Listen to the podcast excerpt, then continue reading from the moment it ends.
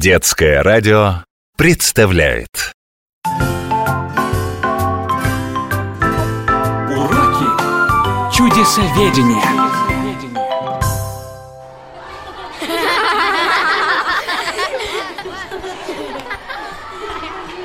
И весь дом теперь разрисован. Неизвестно чем. Кто это сделал? Да мальчишки какие-то. Прибежали с баллончиками. Все перепачкали И убежали Чего это она? Да у нее кто-то весь дом разрисовал. Ладно бы что-нибудь красивое нарисовали А то буквы, стрелки какие-то непонятные Линии. А, так это граффити, наверное? Да мне все равно, что это. Некрасиво же. Вот если бы на каждом доме картина настоящая. Да ну, тебе же через неделю надоест Если бы они каждый день менялись Ты еще скажи каждый час Не бывает, чтобы дом все время менялся Здравствуйте! Итак, вы считаете, что дом не может меняться. А я знаю дом, который меняется постоянно. Каждый день? Не каждый день, а каждую ночь. Днем это самое обыкновенное офисное здание. Люди в нем не живут, а работают. И вот вечером, когда этот дом пустеет, начинается чудо. Но я, кажется, не сказала, что это за дом и где он находится. Ага, Это башня Дексия. И находится она в столице Бельгии, в Брюсселе. А чудо-то какое? Как только наступают сумерки, здание начинает светиться. Ну и что?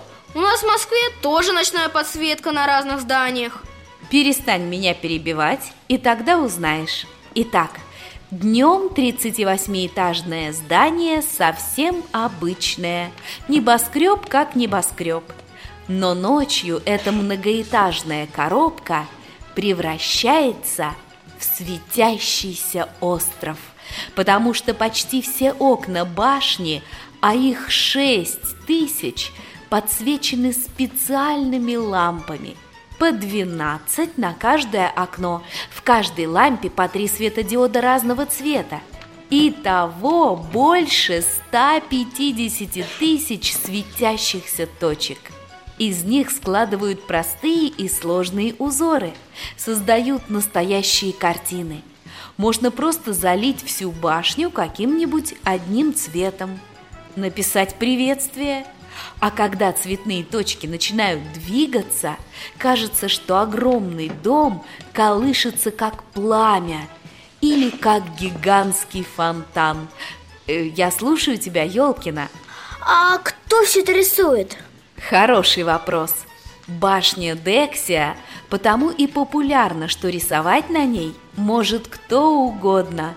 Любой прохожий, хоть брюсселец, хоть турист потому что на площади возле здания установлена панель управления.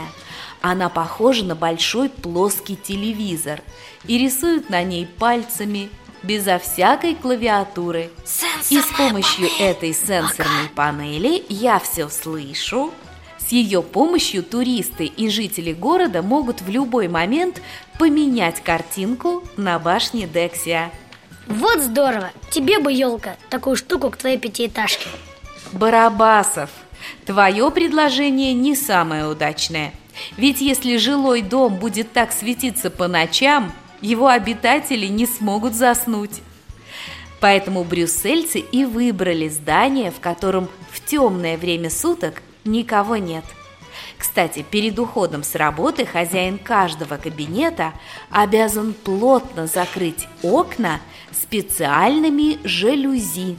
И еще, светящуюся башню используют как термометр. Если она стала фиолетовой, значит на улице минус 6 градусов.